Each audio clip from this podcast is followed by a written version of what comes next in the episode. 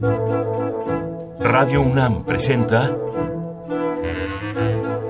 Al compás de la letra. Al compás de la letra. Un programa conducido por María Ángeles Comezaña.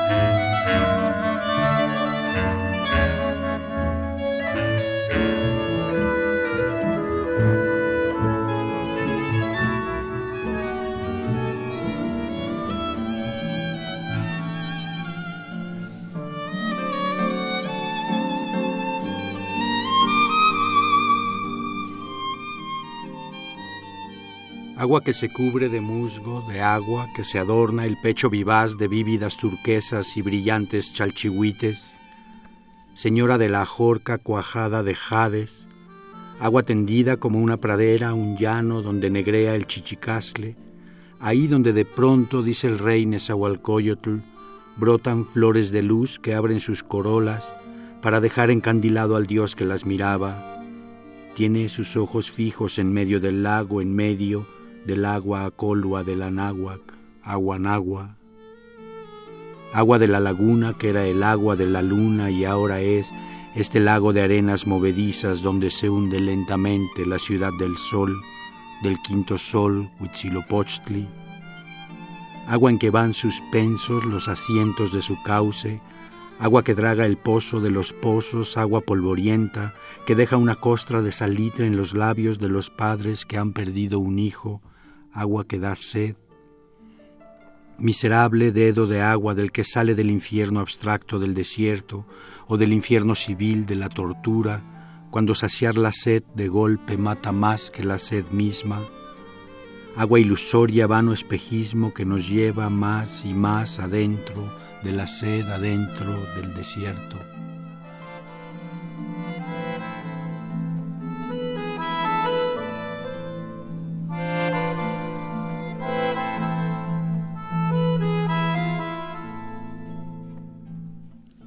Buenas tardes tengan todos ustedes. Muchas gracias por estar aquí escuchándonos.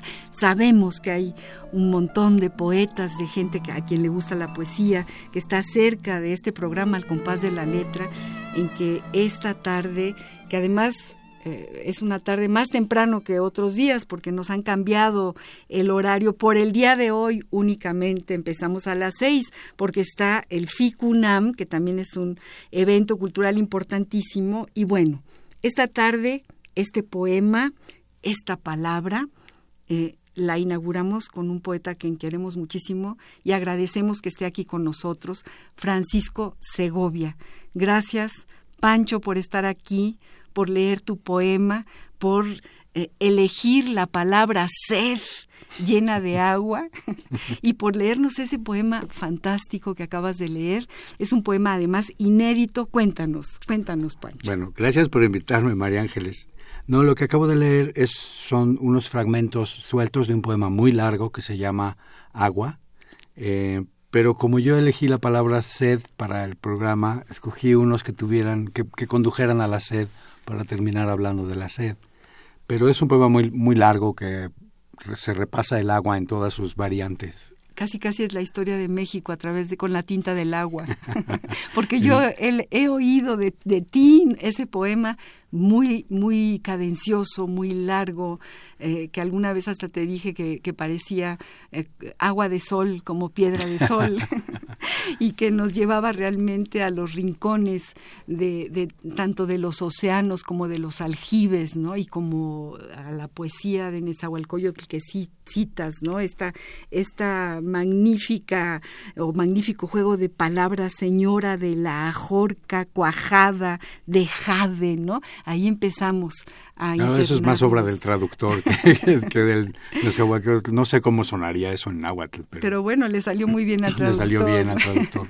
A nosotros nos dice mucho no nos cala nos cala muy hondo como el agua que cala también también muy hondo. Estamos pues en al compás de la letra Francisco Serrano nos trae su poesía poesía en esta tarde del mes de febrero, donde empieza ya a quitarse un poco el frío y a hacer eh, el calor de mediodía, que luego baja todavía, porque todavía febrero loco. Y tenemos algunas notas para quienes no sepan el gran poeta que tenemos enfrente, un poco de su, de su trayectoria, ha nacido en la Ciudad de México, es un hombre que ha trabajado principalmente como lexicógrafo y traductor independiente, ha formado parte de la redacción de muchas revistas mexicanas que mucha gente de quien nos oye y seguramente eh, quienes no nos oyen irán a buscar eh, este, estas revistas, estos títulos, La Orquesta, Diagonales, Fractal, Estudio, y también ha trabajado en algunas como columnista, por ejemplo, en la revista Vuelta, en la revista Librero, en el periódico de poesía, has tenido una columna. ¿No?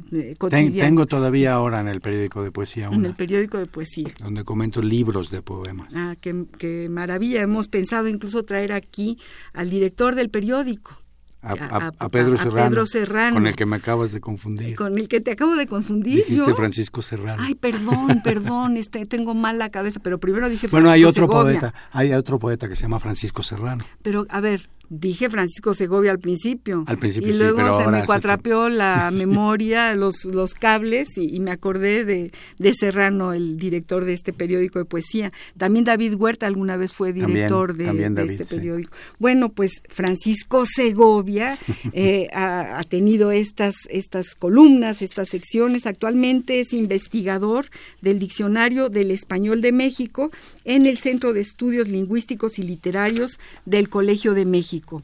Tiene, aquí tengo, tenemos enfrente un librote fantástico que acaba de publicarse el año pasado, tengo entendido, eh, Aire Común, Poesía Reunida, 1994-2011, que desde luego eh, aquí están todas las anotaciones con los papelitos azules que yo recomiendo ampliamente. Es, es poesía mayor, es poesía entrañable, es poesía que toma la harina y su molino, el viento, que le pregunta a los átomos del agua, eh, que habla con una tetera eh, de agua hirviendo, que va decantándose en su taza, ¿no?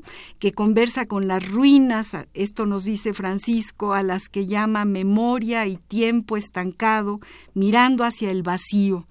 Eh, yo te decía hace un ratito, Pancho, que cuando te leí toda esta semana, porque esto es una maravilla tener un poeta cada jueves eh, que me permite internarme en, muy diversos caminos, ¿no? Y, yo, te, yo te decía que me da la impresión de estar leyendo a un navegante de esos que vinieron en el siglo XVI, eh, específicamente Urdaneta. Me acuerdo de Urdaneta, que fue el escribano, el que iba en el barco a punto de morirse por las olas y por las flechas de los indios, ¿no? Pero iba eh, describiendo con una enorme sensibilidad todo lo que veía en su camino, en su camino de agua, hablando de la sed. Y, también tu poesía es eh, una poesía, digamos, de, enorme observación de lo que tienes enfrente. Y lo que tienes enfrente puede ser una mesa, una taza, puede ser la harina, puede ser el cielo, las estrellas, que además nos dices que, que las estrellas eh, ya se quemaron hace muchos años y, y nosotros las vemos, pero ya no existen, ya, ya ardieron las estrellas. Y sin embargo están presentes. Y sin embargo están presentes. En este programa eh, tenemos una sección, todos nuestros radioescuchas la conocen, que se llama La Ruta de la Palabra. En este caso vamos a poner dos definiciones y luego tú, que eres el experto en la materia de diccionarios, nos vas a hablar de qué te parecen estas pequeñas definiciones de la sed, ¿no? Y toda tu experiencia magnífica en el eh, diccionario en el que tú trabajas. Vamos a escuchar la ruta de la palabra. La ruta de la palabra. Sed. 1. Según el diccionario de la Real Academia de la Lengua, apetito o deseo ardiente de algo. 2. Según el diccionario de imágenes y símbolos de la Biblia de Manfred Lurker, Metafóricamente, la sed puede convertirse en deseo absoluto de justicia. Deseo absoluto de justicia.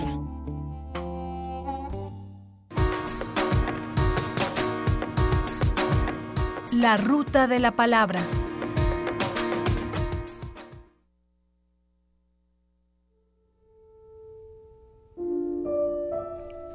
a ver, ¿qué te parece, Pancho, estas dos definiciones? Y cuéntanos de la RAE, que hasta su nombre, hasta su nombre parece que cae de, muy alto. Creo que en el Colegio de México hacemos el Diccionario del Español de México. Es un diccionario integral, no es un diccionario de mexicanismos, es decir, tiene todas las palabras que usamos en México. También tiene la palabra mano, cabeza, casa, sed. Eh, yo creo que en tu programa deberías usar ese diccionario, no el de la academia. prometo que de ahora en adelante usaremos. Es más pequeño, es más pequeño que, que, de la academia. Todavía no hemos crecido tanto, no llevamos tantos siglos como la academia, pero se puede consultar en internet, es gratis. Entras a, buscas diccionario del español de México y te aparece inmediatamente en Google. Lo, consultas, puedes buscar cosas, puedes mil cosas. Puedes escribir al diccionario, puedes eh, haciendo preguntas o puedes proponer que definamos palabras que no tenemos, etcétera. Escuchen, escuchen, porque puedo yo y pueden todos los que están escuchando el programa, ¿no? Y sería magnífico porque a veces uno se encuentra realmente sorpresas en los diccionarios y sin querer, queriendo o, nada más sin querer, Por de ejemplo, sin querer, queriendo, eso no lo vas a encontrar en la academia y probablemente en el DEMSI. No, pero incluso en la academia y hasta en el de Casares, a veces uno se encuentra con sorpresas y yo creo que sin querer, queriendo no se dan cuenta, pero las palabras les ganan, ¿no? Y, y aparecen definiciones extraordinariamente poéticas, ¿no?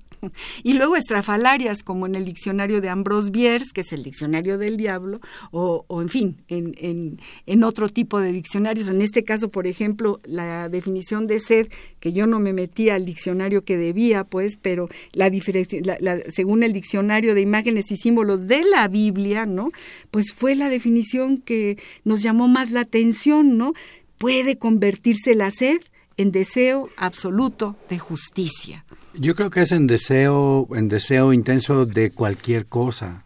lo, lo, más común es sed de justicia, pero puede ser sed de cualquier cosa, ¿no? Sed de amor. Sed de amor, hombre, por supuesto que sed de amor, ¿no? Y, bueno, luego leeremos este poemas tuyos eh, que evocan al agua y a la sed, ¿no? Y leeremos también un poema de tu padre que yo encontré de, tu padre, Tomás Segovia, que se llama La sed, ¿no? Y de otros eh, poetas que, que también llegan a las orillas de la sed, que se tragan la sed y que se comen el hambre. Vamos a música, escucha esta canción espléndida que se llama eh, canta Antoñita Paño Peñuela y se llama ni más ni menos que Martirio de la Sed. Escuchen amigos esta voz esta letra de Antoñita Peñuela.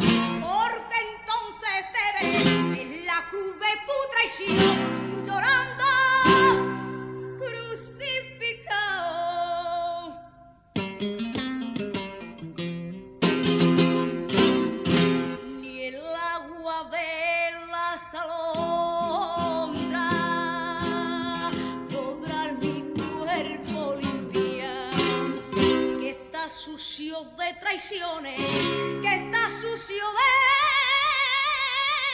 ay, ay, ay, traiciones que dan.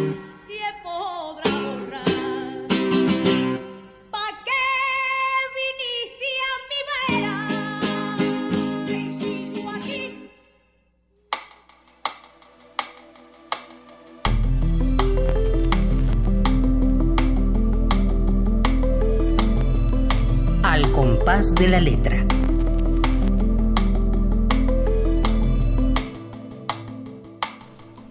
Estamos con Francisco Segovia en este compás de la letra. Acabamos de escuchar El martirio de la sed, cantado por Antoñita Peñuela, esta flamenca fantástica, ¿no?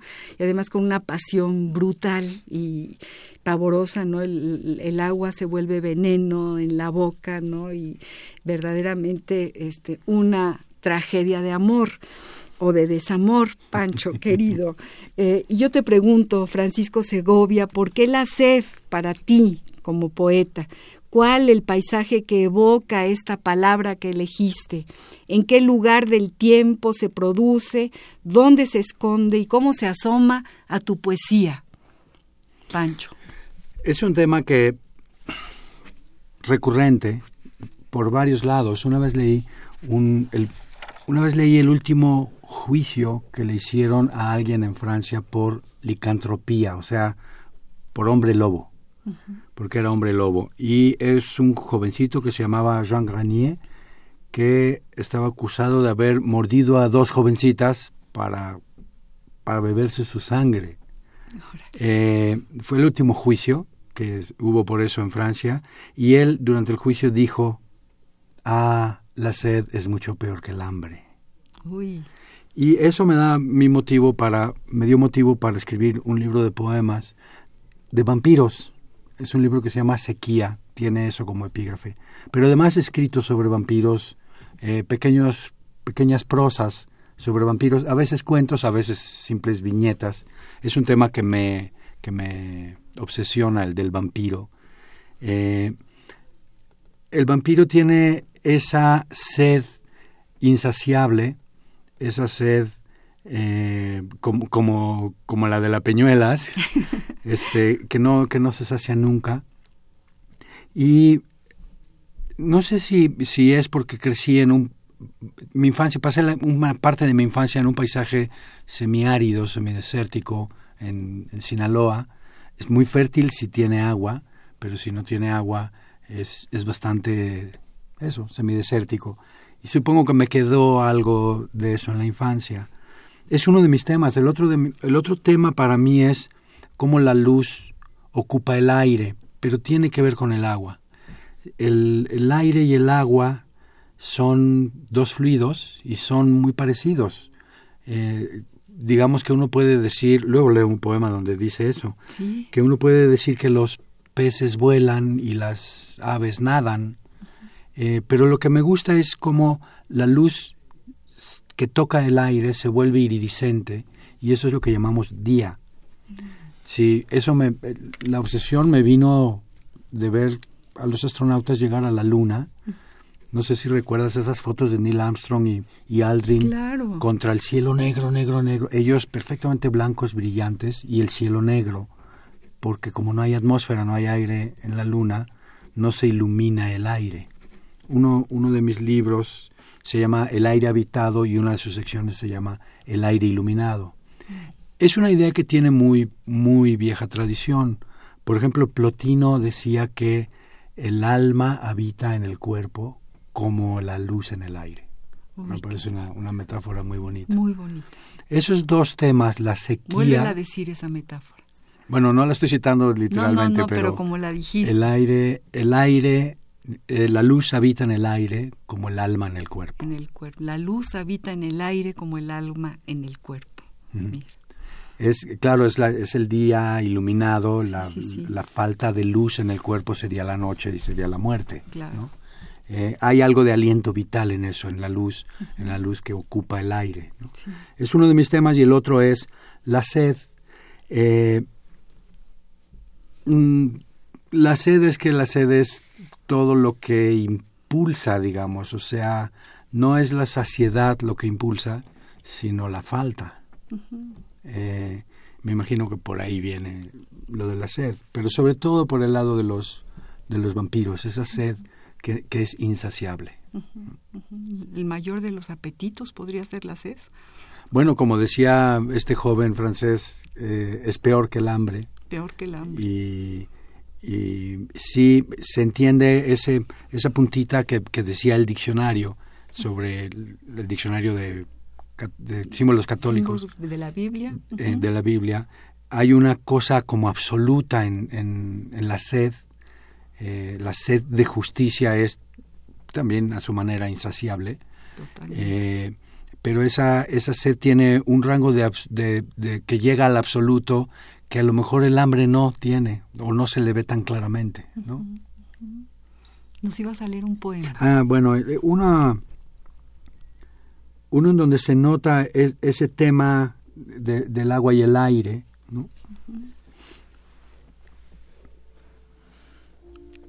Agua, atmósfera pesada, volumen transparente, donde vuelan las parvadas de sardinas y flota enorme el cepelín de las ballenas, agua de aire en donde nadan los vencejos y abren paracaídas transparentes las medusas, agua que mira el pez sin darse cuenta, como nosotros miramos siempre el aire sin saberlo. Es, ¿ves? O sea, sí, la ballena está flotando como un cepelín y los vencejos van nadando como, como un cardumen. Ah, sí, sí, sí. Eh, ¿Sabes dónde también? y van volando también, Van volando, ¿no? es Como lo si mismo. fuera el agua, Nada más que el uno, aire, es, ¿no? uno es más denso que el otro. Claro. Tú, tú, de- tú debes conocer bien un, un libro, eso me, me viene uno de los poetas que siempre tengo presentes cuando pienso en esas cosas, es Juan Ramón Jiménez, que tiene un libro que se llama Animal de Fondo y dice, soy animal de fondo de aire. Entonces está concibiendo el aire como el agua de una pecera y nosotros vivimos en el fondo, no, como somos incapaces de volar, ¿no? No, no, no nadamos tampoco, somos rastreros, pero, pero está concibiendo el aire como una pecera. Como Soy una animal de fondo de aire. Ay, eh, Pancho, cuántas cosas, cuántas, cuántas cosas conlleva, conlleva tu poesía, conlleva el agua y el aire. Me, me recuerdas mucho también a Bachelard, ¿no? El agua y los sueños y, algunas de las cosas que él dice te- tienen una referencia poética eh, que, que se emparenta, que tiene que ver mucho con lo que tú nos estás diciendo en este momento, ¿no? Tú dices también, fíjate, nos recuerdas que, bueno, creo que ya lo dijimos hace un rato, que las estrellas que vieron ardieron en el cielo hace mil años, las estrellas que vemos, ¿no? Y es como una especie también de nostalgia, como eh, la sed, el aire, el agua, nos refiere también a, un territorio de nostalgia. Sí, no, es un territorio mítico, o sea, el, el poema el poema del final de ese libro gordote del que hablaste de, Ujú, de 700 aire páginas. común, sí. eh, que y hay que leerlo, hay que Ese poema lo que dice lo que dice es es verdad, como dice la ciencia que esas estrellas ardieron hace 500 años, pero no me vas a decir a mí que esta noche que te estoy diciendo que te amo no están brillando esas estrellas, ¿no? Claro que no. Entonces tienes ese filo de, de falta de tiempo. ¿Qué es lo que ocurre también con el agua? Por ejemplo, tú, cuando vas a las mitologías, las mitologías, cuando se crea el universo, se crea a partir del agua. Se crean hasta los dioses aparecen. Lo, eh, lo único que no tiene un mito de creación es el agua misma. El agua no se crea, el agua está ahí, el agua es creadora ella misma. Claro. Y eso tiene como de permanencia eterna, como en la imaginación el agua no es creada, el, incluso el fuego es creado. Eh, el aire puedes decir que es creado cuando se separan el, el cielo y la tierra, lo que queda en medio es el aire. Es el aire, pero el Eh, agua pero no. el agua no, el Pero agua el siempre agua no. está ahí, es el abismo, es la negrura. Eh, cuando cu- en la Biblia, ahora que tú estabas, dice cuando se crea, cuando Dios crea el mundo es la voz del Señor sobre las aguas. Así dice la Biblia. ¿no? Dices, por ejemplo, el pasado no es un tiempo que el torrente deja atrás, encallado en la orilla, el pasado es este lugar, ¿no? También hablas Sí. de, del pasado, de, de no existe el pasado, el pasado está en este instante, ¿no, Pancho? ¿Es eso a lo que te refieres? Sí, eh, ah, está discutiendo la misma idea ese poema, o sea, este, digamos, si, si, si nosotros estamos viendo en las estrellas lo que pasó hace mil años, desde las estrellas nos están viendo a nosotros como si pasáramos, como si hubiéramos pasado hace mil años también. De modo que hay una especie de, de tiempo global que nos engloba a todos, donde unos somos el pasado de los otros, pero ninguno está en ningún pasado, realmente todos estamos en el presente. Mi, mi hija cuando era muy pequeñita, como a los cuatro años, me dijo, me preguntó, papá, ¿por qué siempre es ahora? ¿Por qué siempre es hoy? ¿Por qué siempre es hoy? Es lo que preguntó esa permanencia, esa eternidad del presente, hubiera dicho Octavio Paz, hace que el pasado también esté aquí. Claro. O, Sabines que dice todo el tiempo es hoy. Todo el tiempo es hoy. Todo el tiempo es hoy. Y, ay, pues tu hija, qué, qué precursora, ¿no? ¿Qué, edad tenía tu hija cuando dijo pues semejante maravilla? Cuatro, no sé, tres, cinco años. Qué maravilla, qué maravilla. Tenemos en este programa una, una serie de secciones, una así, vivimos un poco en el agua de la nostalgia, ¿no? Y entonces eh, nos interesa a veces meternos en una intimidad que a lo mejor, una, una intimidad que son las cartas entonces vamos en busca de cartas de gente conocida y eh, descubrimos una carta que a mí por la nostalgia eh, me llenó como de curiosidad y de ternura, eh, que es una carta que vamos a escuchar en este momento, que el Che Guevara le escribió ni más ni menos que a León Felipe.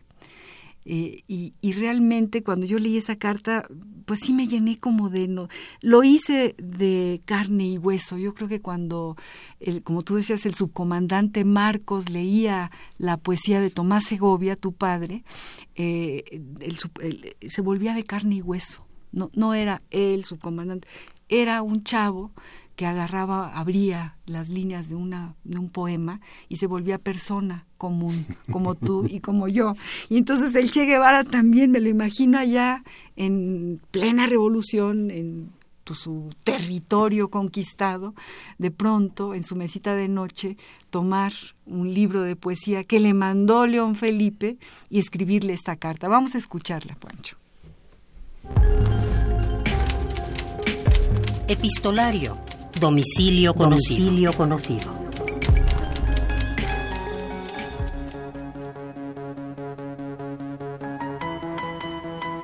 Carta del Che Guevara a León Felipe. Agosto 21 de 1964. Maestro, hace ya varios años, al tomar el poder la revolución, recibí su último libro dedicado por usted. Nunca se lo agradecí, pero siempre lo tuve muy presente. Tal vez le interese saber que uno de los dos o tres libros que tengo en mi cabecera es El Siervo. Pocas veces puedo leerlo porque todavía en Cuba, dormir, dejar el tiempo sin llenar con algo o descansar, simplemente es un pecado de lesa dirigencia. El otro día asistí a un acto de gran significado para mí. La sala estaba atestada de obreros entusiastas y había un clima de hombre nuevo en el ambiente. Me afloró una gota del poeta fracasado que llevo dentro y recurrí a usted para polemizar a la distancia en mi homenaje. Le ruego que así lo interprete. Si se siente tentado por el desafío, la invitación vale.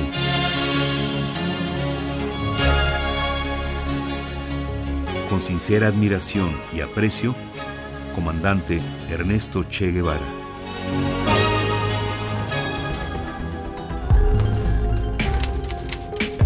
Epistolario. Domicilio conocido. conocido. Esta bella costumbre de escribir cartas. Estamos con Francisco Segovia, nuestro querido poeta invitado de la tarde de hoy, hablando sobre la sed, leyendo poemas sobre la sed, escuchándolo, hablar sobre el agua.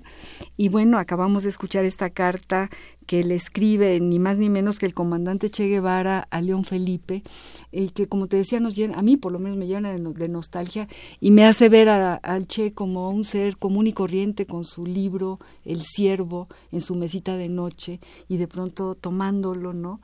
Y sintiéndose tal, tal como nos sentimos todos los que leemos poesía. Esa, esa es no sé, yo tengo mis dudas con eso, porque habla de el meeting donde, donde mencionó el poema o algo así, y hay algunos dictadores que han sido muy cultos. Por ejemplo, Stalin. Leía poesía Stalin. Muchísimo conocía. A todos los que metió al bote, a todos los conocía. Pero y los- los había leído. Por eso no metió al bote a Pasternak. Qué barbaridad, qué No, barbaridad estás, estás diciéndome. bueno, yo cuando era niña, eh, que mi padre, un comunista español de la guerra civil que había estado ocho años en una cárcel, nos llevaba a lo mejor a la embajada eh, rusa a celebrar el cumpleaños de Stalin hace muchos, muchos años, ¿no? Nunca fue stalinista, todo lo contrario, mi padre fue de los comunistas que, que nunca fueron stalinistas y que se dieron cuenta de, de los horrores.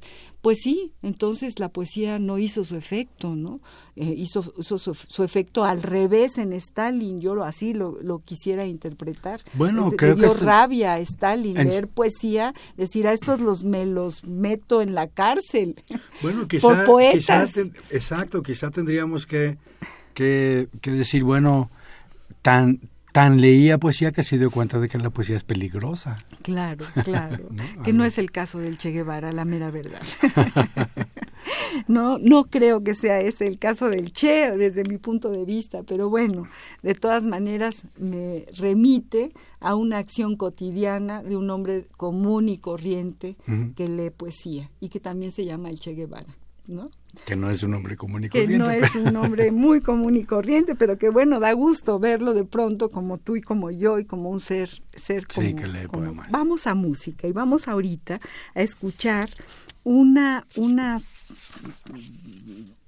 canción de un grupo, una canción que además se llama Agua por- porque hemos procurado buscar música que tenga que ver con tu tema y la canta ni más ni menos que Jarabe de Palo. Escuchémoslo.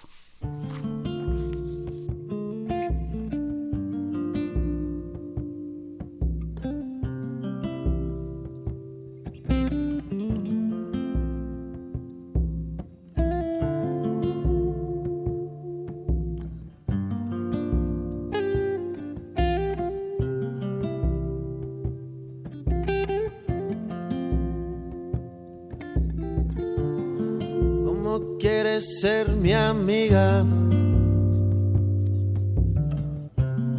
Si por ti daría la vida.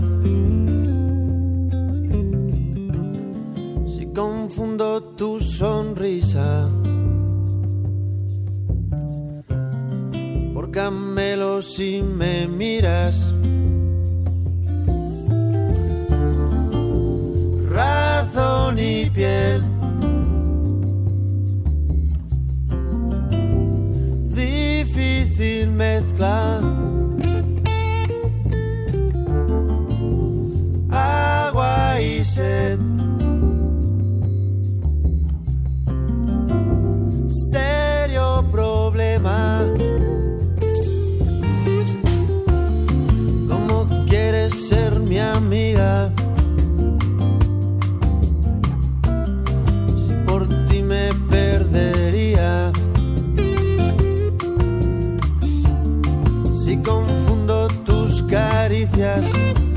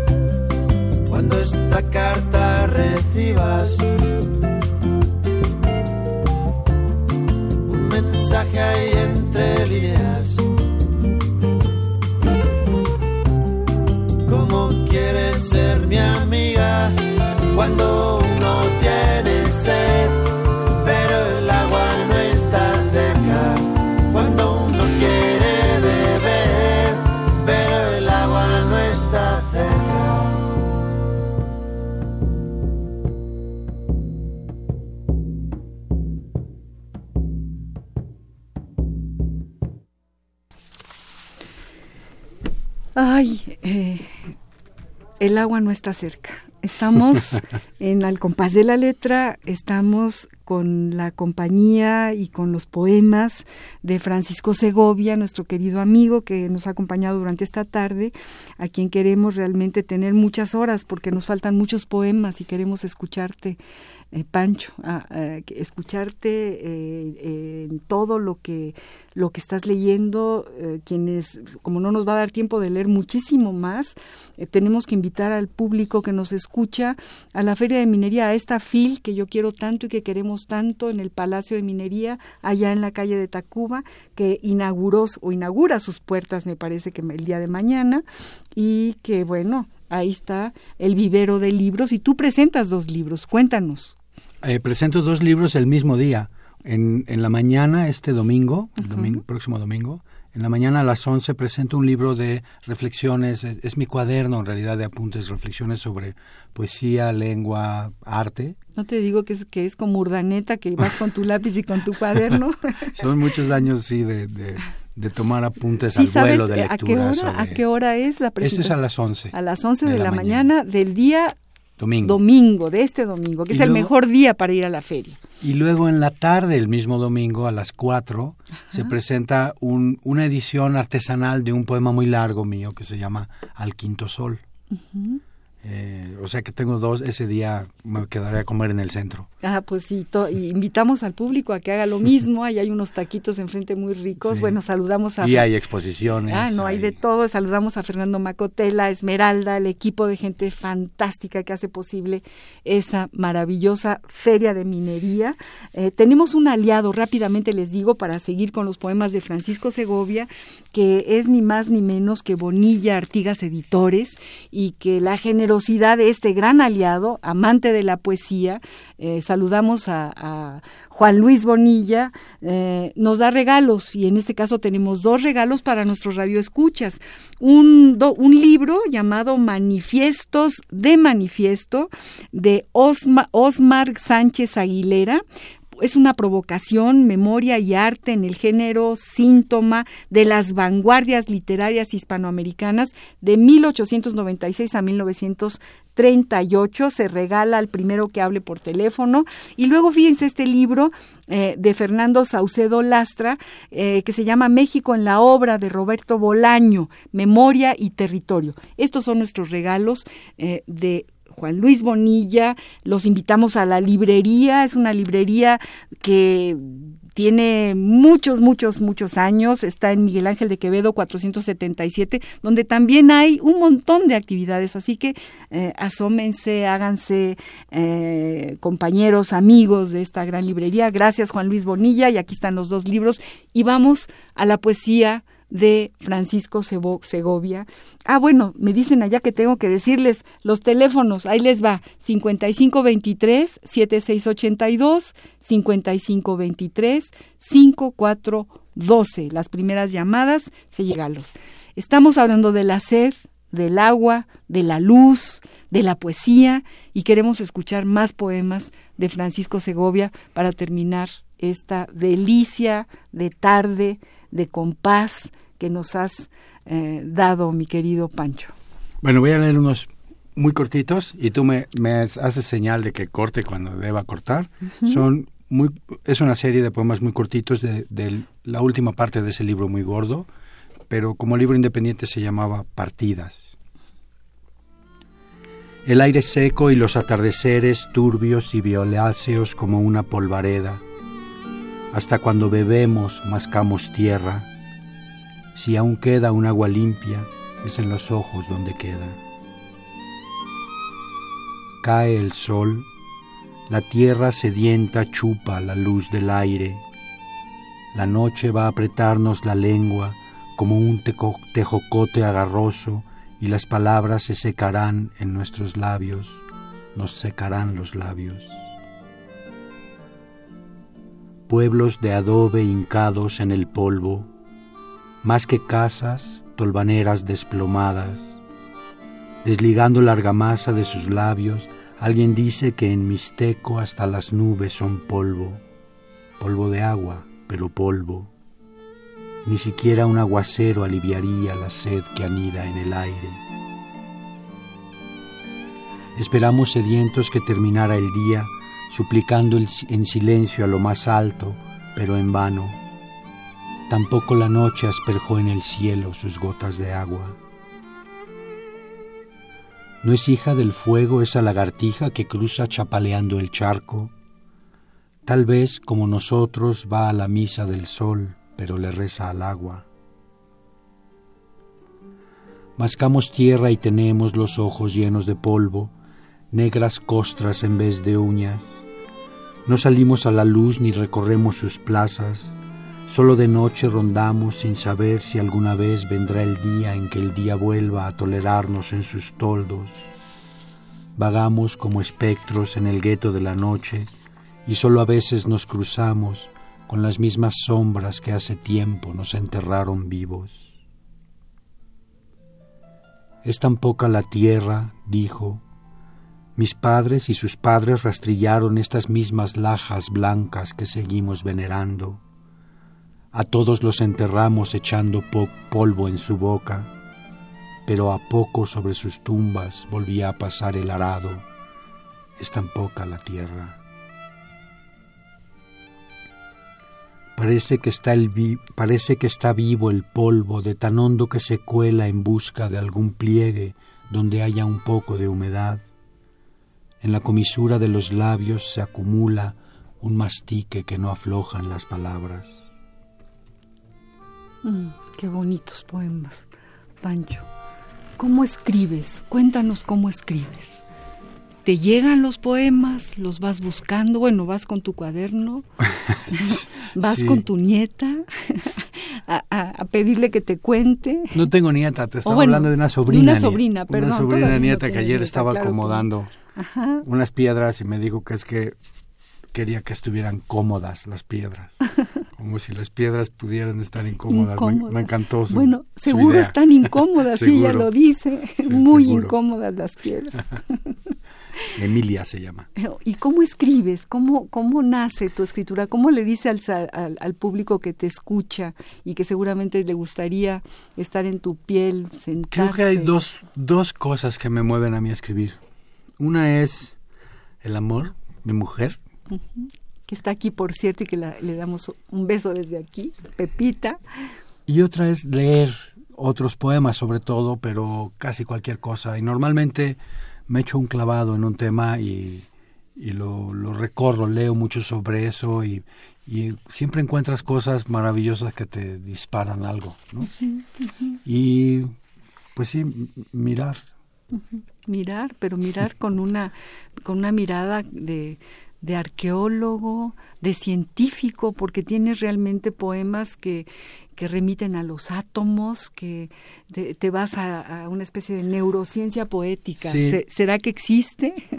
Sí, eso lo podrías ver en el librito de ensayos, pero en, los, entre los libros que hay, este de partidas empieza con un paisaje muy, muy mexicano, muy de como de Juan Rulfo, estos poemas que acabo de leer. Otra, otra cosa que yo había visto, la cantidad de árboles que van poblando tus los cipreses, los sauces, eh, los oyameles, ¿no? Un montón de, de, árboles. Pero en general están en un paisaje más bien seco. Y e, en ese libro luego, luego hay un cacho que ocurre en el extranjero. Y ya, ya encarrerado el peine, como decimos, la última parte del libro ocurre en Marte. Y otra cosa, otra, en Marte. En el planeta Marte. En el planeta Marte. Entonces, Marte es un desierto, no hay agua. Entonces, se repite el tema del, desierto y, de la sed y de... Y él está allá sin su sin su mujer, está solo, es un minero en Marte y está extrañando a su mujer todo el tiempo. ¿Es una especie de poema ficción, podría ser? Es, como ciencia ficción en poesía, es la última parte de... de, y otra, otra cosa que me llamó mucho la atención y me conmovió muchísimo es que te fuiste a las tumbas de prados, Ah, de, de, Cernuda y de, Prados. y donde también hablas de los árboles, ¿no? Y, escribes un poema maravilloso. ¿Por qué? ¿Por qué Cernuda? ¿Por qué Prados? Eh, bueno, fueron, son poetas de la generación del 27, poetas de los que salieron al exilio, como mi padre. Claro que ellos salieron grandes y mi padre era niño cuando salió al exilio.